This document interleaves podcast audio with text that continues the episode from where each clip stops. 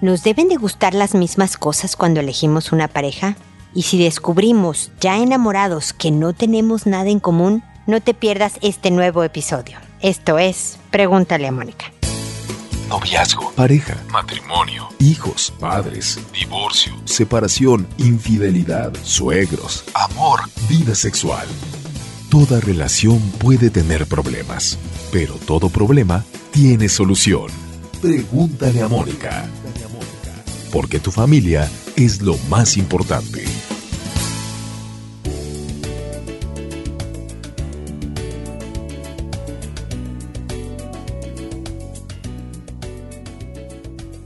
Bienvenidos amigos una vez más a Pregúntale a Mónica. Soy Mónica Bulnes de Lara, feliz de encontrarme con ustedes en este nuevo episodio en donde queremos descubrir si es importante tener muchas cosas en común con nuestra pareja. Y la verdad es que incluso parejas que me dicen no tenemos nada en común, tienen cosas en común. Obviamente, ya ven los refranes que hay por ahí, ¿no? Que los, los opuestos se atraen, y etcétera, etcétera. Siempre buscamos y detectamos y nos emparejamos con personas que tienen características que nosotros no tenemos. Eso es parte del atractivo del otro.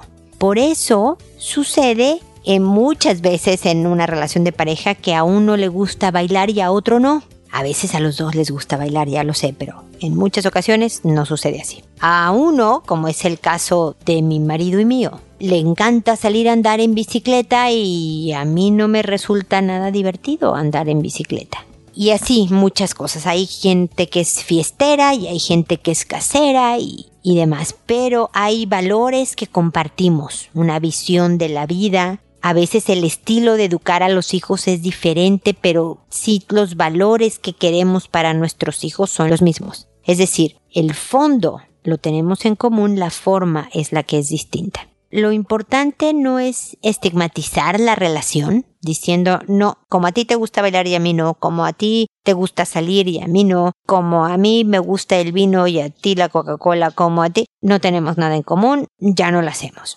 veamos, más bien es una visión distinta de la relación de pareja. Número uno, apreciar lo que el otro tiene y yo no, y que de alguna manera enriquece mi vida y la de mis hijos tal vez, porque no sé, él es más estricto, si sin esa parte estricta de su personalidad, mis hijos serían demasiado desastre. No sé, apreciar lo que el otro tiene y que yo no, desafiarnos, empujarnos un poco a por darle gusto al otro, compartir ciertas experiencias que a lo mejor no sean de mi afinidad, pero de vez en cuando te acompaño a andar en bici, porque además resulta bueno para mi vida el que yo haga ese tipo de ejercicio, lo que le quiera dar el giro positivo, ¿no? A veces nada más el respetar que el otro o la otra le gusten ciertas cosas y dejarlo hacer las cosas que le gusten mientras que el otro o la otra respeten también las mías y seguir construyendo el proyecto común. ¿Me explico? No centrarnos en ver qué tan iguales somos, sino apreciar las diferencias, recordar en que sí nos parecemos, por supuesto, pero sobre todo seguir trabajando en estar cerca, en estar juntos, en estar contentos. Porque si a ti te gusta ir al cine y a mí no, no quiere decir que tú estés equivocado y yo estoy bien. No quiere decir que siempre debamos de ir al cine, pero de vez en cuando podríamos hacerlo. Me explico, es una especie de conciliación, de manera de, de apreciar ciertas características, porque lo que hacemos es criticar las del otro en un momento dado y tratar de imitar lo bueno del otro que a lo mejor yo no lo tenga tan desarrollado. Si el otro es patológicamente ordenado, bueno, pues me puedo hacer un poco más ordenada de lo que yo era antes. No voy a llegar a los niveles patológicos de mi pareja a lo mejor, pero por lo menos sí mejoré en cuanto a orden en mi vida personal. Se trata de cuidarse, se trata de apreciarse y se trata de valorar justamente lo que no tenemos en común. Y así se puede construir una relación fuerte, duradera, cariñosa, cercana. Bueno, ese es mi comentario inicial y los invito como siempre a visitar la página. Ahí está toda la información que quieres saber sobre el programa, episodios que tienen 12 años ya, más de 930 como pueden ver, con este aquí es el 934, de conocimientos sobre educación de hijo, relación de pareja, desarrollo de persona, etcétera. Váyanlos oyendo poco a poco. Hay muchísima información en todos estos años que hemos trabajado para ustedes, además de que están los libros, las redes sociales, eh, los videos, toda la información extra que trato de proporcionar para ayudarnos entre todos a saber cómo construirnos una buena vida, un buen futuro, ¿ok? Bueno, y ahora me dispongo a responder a sus consultas, que como lo saben lo hago por orden de llegada, le cambio el nombre a todo mundo, agarro los nombres que encuentro en Google, así por orden alfabético. Me tardo en responder, me tardo entre seis a ocho semanas. Estoy tratando de acortar tiempos, pero es lo que me tardo. Así que por favor ténganme paciencia. No me pregunten cosas que requieran respuesta rápida. Yo puedo decirles si su hijo eh, pasó algo con su hijo sobre el tema sexualidad. Bueno, cómo formar a los hijos en sexualidad. Eh, desmotivación en el trabajo. Puedo hablar sobre cómo aumentar la motivación en el trabajo, mejorar la relación de pareja, eh, sentirme mejor conmigo mismo. Temas generales, no específicos de no sé si dejarlo ir a la fiesta hoy en la noche o no en la noche a mi hijo o quiero hablar con mi suegra hoy en la tarde que le digo. Esas cosas no llego, ténganme por favor paciencia. Y contesto en audio con el fin de que la persona que no me escribió pero que está escuchando el programa y está en una situación similar pueda encontrar en mi respuesta a quien me consulta alguna idea o sugerencia que pueda servirle para su vida. Y con estas explicaciones empiezo con Eloy que me dice, hola Mónica, mucho gusto. Te escribo para consultarte sobre un hecho que ocurrió en la escuela de mi hija. Ella tiene 11 años. Va en sexto grado y en un recreo, por hacer una broma, agarró la mano de un compañerito, su mejor amigo, y le hizo tocar la cola de una compañera con la que no tiene mucha afinidad. La verdad que no sabemos qué pensar con mi mujer ni cómo corregir esta situación. Mañana tenemos que ir a hablar a la escuela. Desde ya muchas gracias y espero tu respuesta. Saludos. Pues habrás notado, mi querido Eloy, que no llegué obviamente a decirte cosas antes de que fueras a hablar a la escuela. Me imagino que ya reportaron la conducta y, lo consideran inadecuado como lo fue. Y lo que hizo tu hija en plena pubertad fue hacer una broma de muy mal gusto, pero una broma que los psicólogos llamamos agresión pasiva, ¿no? La niña le cae mal y entonces hizo algo que sabía que iba a molestar a quien le caía mal. Nada más que pudo comprobar tu jovencita que se metió en problemas. Con el colegio, espero que con sus papás, o sea, con ustedes, hasta con su mejor amigo en un momento de por qué me estás metiendo en problemas, haciéndome pasar por, por abusivo, ¿no? Y tú como metiéndome en problemas de okis, ¿no? Entonces, o sea, sin propósito. Total, que esta es una lección aprendida. Hoy siempre digo que hay que aprovechar los errores, equivocaciones, fracasos de los hijos, etcétera, como momentos de enseñanza. Debe de haber una consecuencia, eso no se hace. Algo similar vuelve a pasar y esto y esto y esto y esto es lo que sucede en tu vida. Ahora vas a hacer, no sé, el castigo que imponga el colegio como parte de la falta de disciplina. Pero ¿qué podemos aprender de todo esto, hija? Que si alguien te cae mal, es mejor ignorarla, hacerle la ley del hielo, o sea, nunca ser mal educado, incluso con quienes te caen mal, para que tu nivel de persona la que tú eres nunca disminuya, pero no haces bromas de ningún tipo que pudieran ser agresivas y mucho menos en temas de la falta de respeto al cuerpo de una persona e involucrando a otros en el camino, ¿no? Involucrando a tu mejor amigo en el camino y en el problema. Así que hay muchas lecciones aquí y creo que esta es una muy buena conversación con tu hija y se vale compartir de repente, mira, una vez yo en el colegio me caía mal fulanito y no sé, le di un golpe. A lo mejor no se pareció a lo que tú hiciste, pero yo hice esto y me metí en problemas y hay veces que vemos que el manejo de quienes nos caen mal debe de ser así asado y me explico el hoy conversaciones sobre conducta, el manejo con la gente que nos caen mal, el mantener el honor, la dignidad, el orgullo de la persona que eres siendo siempre educado, incluso con quien nos cae mal, el respeto a tu cuerpo y al ajeno, no involucrar amigos o, o enemigos en problemas, muchas, muchas lecciones que van a dar muy, muy buenas conversaciones. Así que espero que a pesar de que llegue tarde a la de conversación del colegio, esta formación con tu hija siga en continuo y por lo tanto, continúe más bien en vez de sigue en continuo, creo que dije una redundancia, y por lo tanto llegue a tiempo para una futura conversación fructífera con tu pequeña, ¿ok? Espero que sigamos en contacto. Gregorio, por otro lado, me dice, hola Moni, muchas gracias por tu tiempo. Como te comenté por redes sociales, tú eres ahora mi suegra, jaja. Chiste que tenía con mi exnovia porque ella te quiere muchísimo. Te comento que al final terminamos la relación ella y yo. Terminé con la idea de que los exnovios y las parejas sexuales con las que se mensajeaba terminaron siendo más importantes que yo. La primera semana en la que ella y yo terminamos comenzó a salir con un exnovio, que llamaré Santiago cosa que me dolió debido a que habíamos terminado y habíamos dicho que era un tiempo en el que ella tenía que aprender a estar sola. Esta idea comienza porque ella ha terminado relaciones y casi inmediatamente comienza otra relación y eso la lleva a no cerrar ciclos con decirte que en algunas discusiones entre ella y yo terminaba diciéndome que con su exnovio X era mejor porque él sí hacía determinadas cosas y yo no. Por ejemplo, si ella se bajaba del coche enojada, él la seguía y yo no lo hacía. O nos enojábamos y la plática se ponía intensa y ella terminaba confundiendo mi nombre con el de X.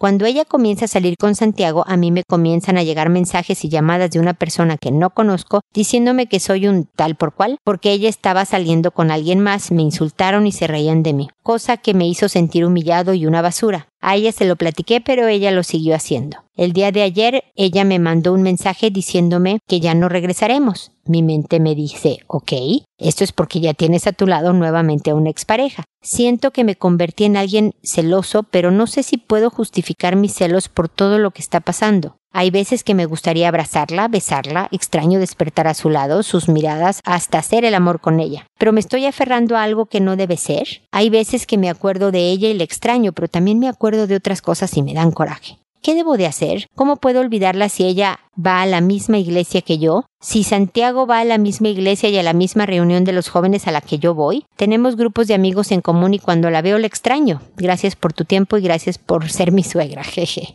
Pues encantada de ser tu suegra, Gregorio. Voy a continuar, a pesar de que ya no sea la suegra de la misma novia, eh, ya seré la suegra de futuras novias. Así que seguiremos en contacto tuyo independientemente de lo que suceda, Gregorio. A ver, evidentemente aquí la joven tenía varios temas con los cuales tiene que trabajar. El terminar una relación y empezar casi inmediatamente la siguiente, lo que le impide este crecimiento personal, de fortalecerse ella como persona, de aguantar estar sola y pasarla bien sola, saliendo con amigas y amigos, no sé, practicando un pasatiempo, eh, disfrutando de su soledad, cuidando su salud, bla, bla, bla, bla, bla, antes de entablar otra relación de pareja. Se ve que esto, a pesar de que ha sido conversado entre ustedes, no es algo que esté todavía en sus planes de vida. También lo que me dice es que no entiendo muy bien si ella estaba promoviendo que alguien te hablara para decirte que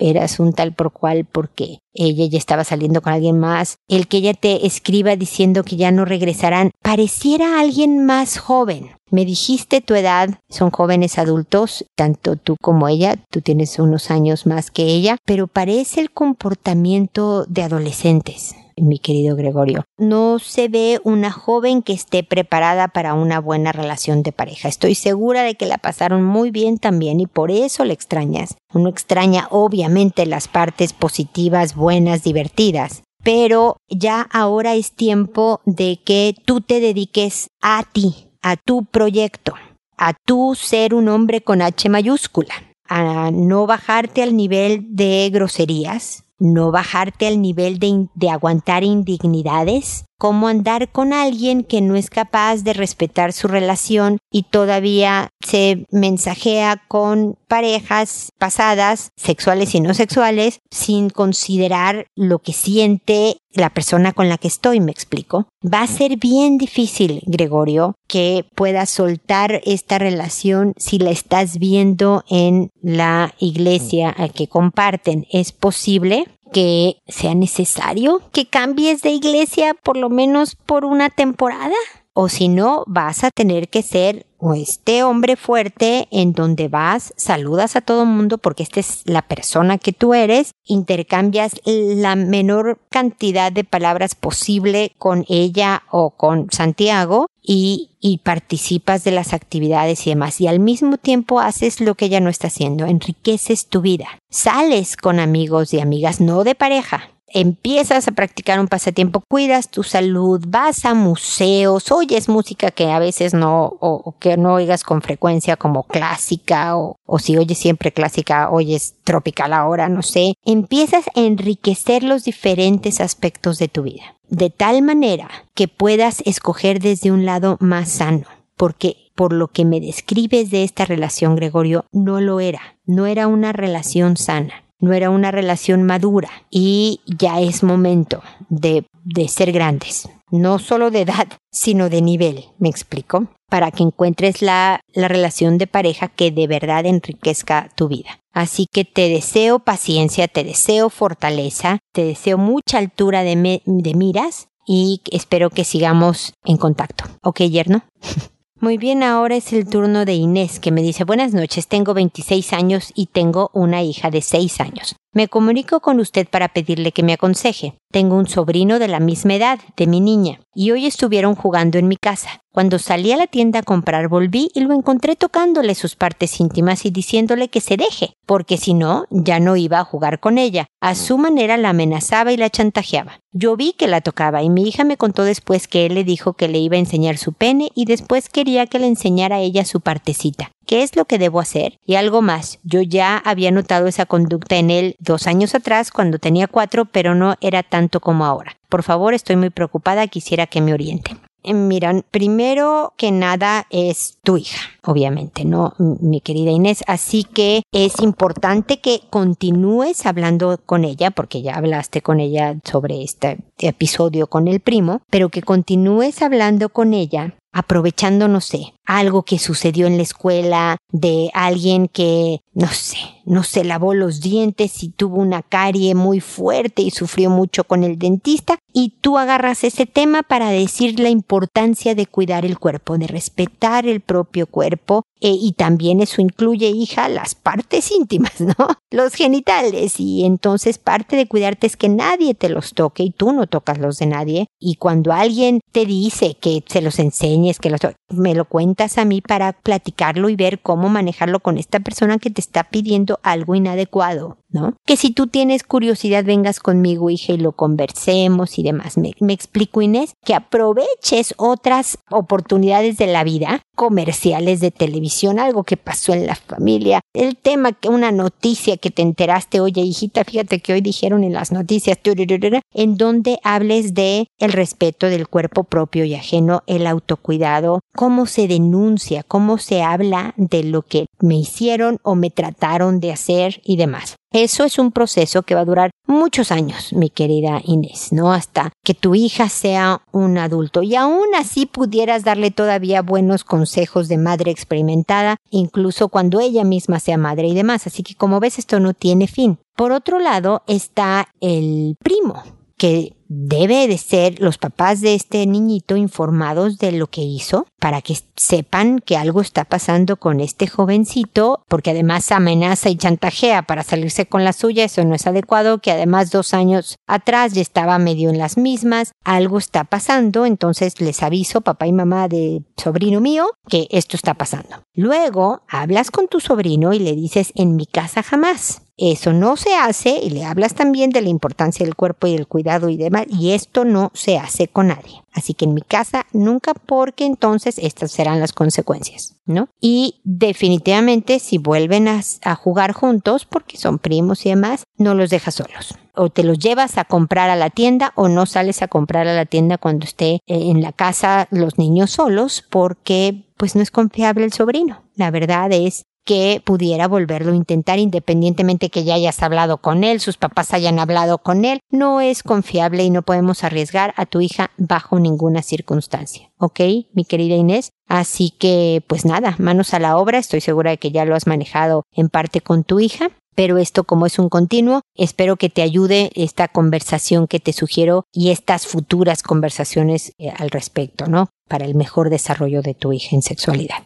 Luego le sigue Joana, que me dice buenas noches Mónica, espero esté muy bien y su espacio sea de mucho éxito. Quisiera hacerle una pregunta en relación a mi hijo de 8 años. Él está muy destructor. Ve muchos programas en YouTube de elaborar cosas, pero está muy destructor. Ya le he hablado y le he advertido que no tome lo que no es de él y a veces lo hace y termina desarmándolo. Acoto que ya hace un año me separé y no sé si eso tenga que ver. Agradezco si me puede ayudar con ese tema. Gracias de corazón. Me suena más a que tengas a un futuro ingeniero, a un inventor, a un científico en manos, que un niño sacando la frustración de la separación de sus papás. Definitivamente la separación de sus papás lo debe de haber impactado y debe de tener ciertas conductas que tengan relación con ese impacto de que su papá y su mamá no vivan en la misma casa. Pero lo que me suena más de este jovencito de ocho años es esta afán de descubrir cómo funcionan las cosas y ver si puedo tal vez armarlas de regreso o tal vez ni lo intente y nada más quiera saber en qué partes tienen. Mi sugerencia es que te haga su cómplice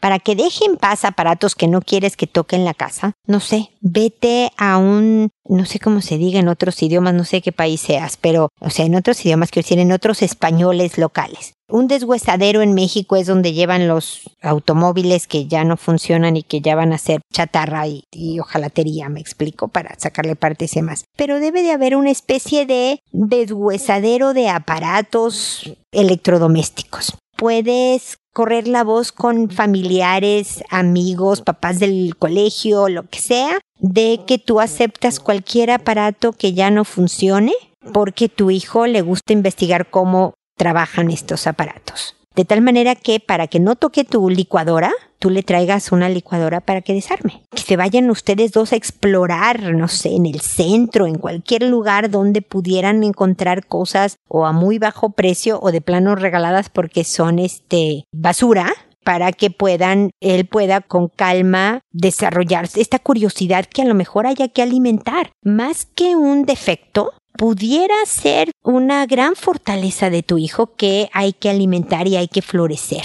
¿no? Nada más entiendo que tú no quieres un día llegar y encontrar, no sé, tu lavadora de ropa hecha pedazos, ¿me explico? Entonces, espero que esta idea te, te ayude. Observa si tú crees que destruye cosas, porque tú me dices termina desarmándolo. Un niño que está impactado por la separación y tenga rabia por la separación de sus papás, destroza, rompe, avienta, lo ves con rabia, siendo cruel con la mascota. Me explico. Esto me suena más a una curiosidad muy sana, muy científica, muy ingenieril. Así que ahí me contarás si te pareció buena mi idea o cómo creativamente eh, solucionaron este terrible problema de que esté desarmando aparatos importantes de tu casa. Ok, Joana, seguimos en contacto.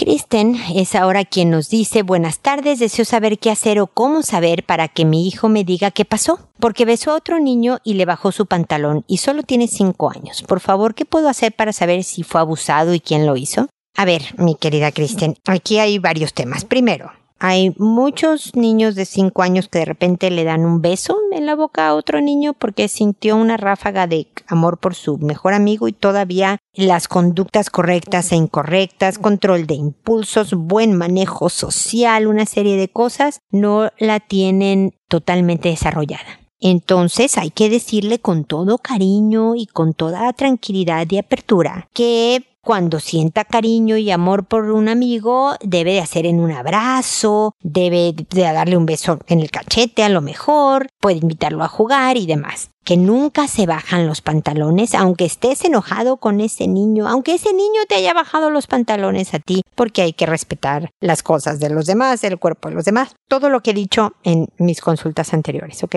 Porque esto es parte de tener cinco años. No, es, no hizo nada que no pueda ser característico de esta edad. De todas maneras hay que corregirlo y por de todas maneras hay que decirle que eso no se hace. Pero es propio de estos niños tener cierta curiosidad y cierta expresión de cariño y cierta experimentación con lo referente al desarrollo físico y del cuerpo y demás. Y por eso hacen este tipo de cosas. Luego, hay que fijarse si está sexualizado. Si tú crees que ha sido abusado es porque el niño demuestra muchas otras conductas sexuales parecidas a las de un adulto. Entonces también hay que checar y seguir observando esta parte. Y luego lo que me preguntas, bueno, ¿cómo lo sé?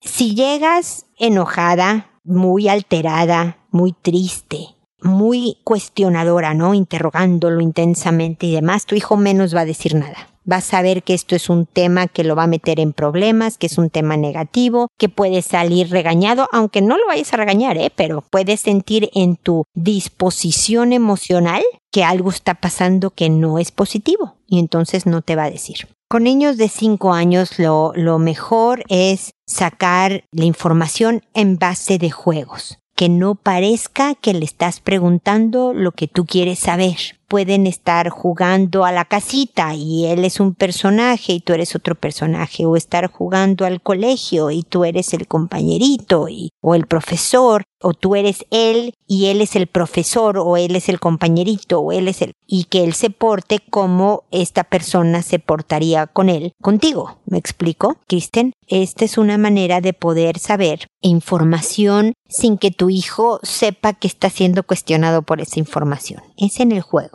es en, la, entre alegría, entre una conversación tranquila y demás. El punto es obtener información que te esté preocupando, pero sin que el niño sienta que este es un tema prohibitivo, porque tú lo que quieres es poder seguir teniendo su confianza para hablar contigo cuando tenga un problema, cuando tenga una duda del tema de sexualidad o de cualquier otro, ¿ok? Así que bueno, espero que estas ideas te ayuden, Kristen, y que sigamos en contacto. Lucila es quien a continuación nos dice hola buenas tardes, me recomendaron esta página, no sé si será. Es que tengo un episodio que me acaba de suceder en este momento. Mi hijo tiene 11 años y en el colegio me dijeron que había ocurrido un episodio en el baño donde él estaba mirando a un chico de tercer grado. Mi hijo me contó el hecho como una confusión de que él fue a hacer pis y abrió una puerta y este chico se estaba cambiando el disfraz del día del niño y él sin querer lo vio y le pidió disculpas. ¿Cómo tengo que reaccionar ante esta situación? Gracias. Mira, Lucila, pues evidentemente ya reaccionaste ante esta situación porque pasó hace muchos días. Yo sé que te estoy contestando un poco tarde, pero aún así quisiera eh, hacerte unos comentarios que pudieran todavía ser pertinentes para ti y, y, para tu hijo, porque nuevamente lo que hacemos como papás es enseñarles a manejarse adecuadamente en el mundo para que tengan una buena vida. ¿Ok?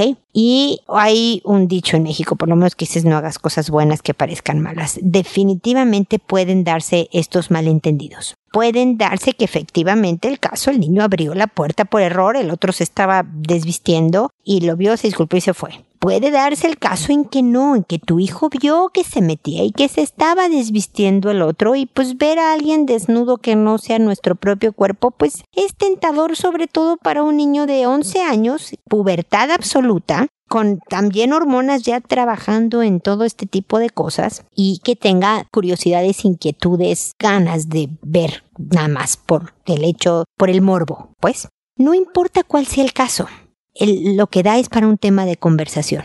Mira, hijo, si aquella vez, ¿no? Te equivocaste y abriste una puerta y bueno, qué mal. La gente puede interpretar cosas, te puedes meter en problemas, pero tú explicas, te disculpas y chao. Pero también a veces podemos sentir curiosidades, hijo, y quiero que sepas que me puedes platicar que puedes decir, mira mamá, tengo curiosidad de ver el cuerpo humano. Oye, me dijeron este tema y tal. O alguien trajo una página de pornografía eh, en su celular al colegio y me la enseñaron. Es muy difícil que un niño de 11 años venga a contarte esto último, pero que sepa que cualquier tema contigo no es sinónimo de regaño, castigo, cómo se te ocurre, qué estás haciendo, qué traes en la cabeza, sino que puedes hablarlo con tranquilidad, pero también dándole lineamientos y consecuencias cuando sea pertinente y demás. Pero es lo más importante y la parte importante de esta conversación es que a partir de ahora que está en la pubertad en adelante por varios años, va a sentir muchos impulsos, curiosidades,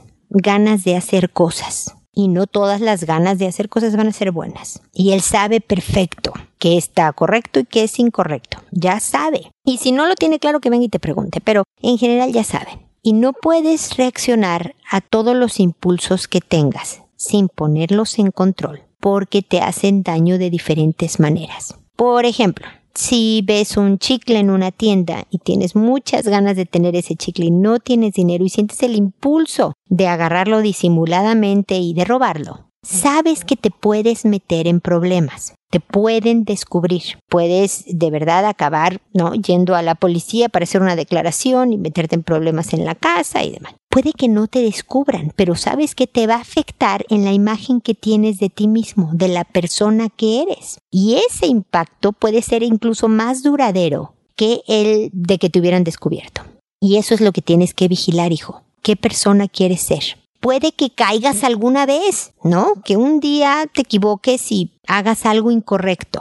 Bueno, entonces hay que tratar de reparar el daño, tratar de mejorar al día siguiente, volver a, sentir orgullo por la persona que eres que creo que en este caso, Lucila, es el mejor mensaje a largo plazo. Porque tu hijo te podrá jurar que él de verdad fue un accidente que abrió la puerta sin saber que estaba el niño ahí, se disculpó y que todo esto. Y entonces ahí quede como, ah, bueno, pues tú no fuiste el culpable, hijo, fue un malentendido y acabó. El chiste aquí es sacarle el jugo a la experiencia para hablar de sentir orgullo, de autoconcepto, de autoestima, de honor, de valores que duran más tiempo, más largo. Así que no necesariamente tienes, porque ya pasó mucho tiempo, Lucila, que tomar el episodio del baño pero puedes hablar sobre, no sé, ay hijo, es que supe de una noticia, de un caso en que se dio tal y tal, y mira, qué importante es manejarse en la vida y pues le sueltas el rollazo sobre esto, autoconcepto, autoestima, orgullo, dignidad, bla, bla, bla. Sobre curiosidades, sobre la etapa en la que esto puede ser otra conversación distinta, ¿no? Entender qué es la pubertad y por qué es normal sentir impulsos y por qué a veces sentir que no puedes controlarlos, pero la verdad es que sí puedes controlarlos siempre, pero ¿qué hacer para controlarlos? A veces el control no está en uno mismo, sino en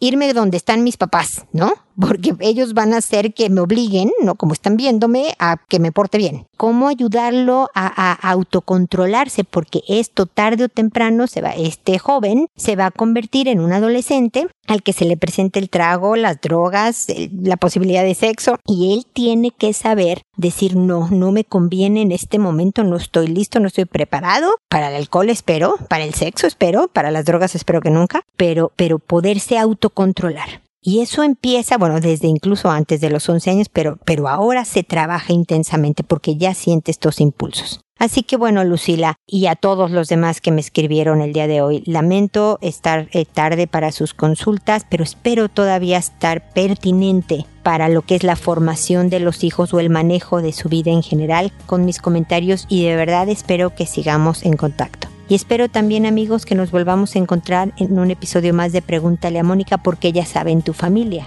Ay, no es cierto, no, ya no decía lo de tu familia, es lo más importante. Decían, recuerden siempre hacer todo con amabilidad. Y se me olvidó en el episodio anterior y ahora me estoy acordando a mitad de camino. Pero bueno, recuerden siempre hacer todo con amabilidad. Hasta pronto.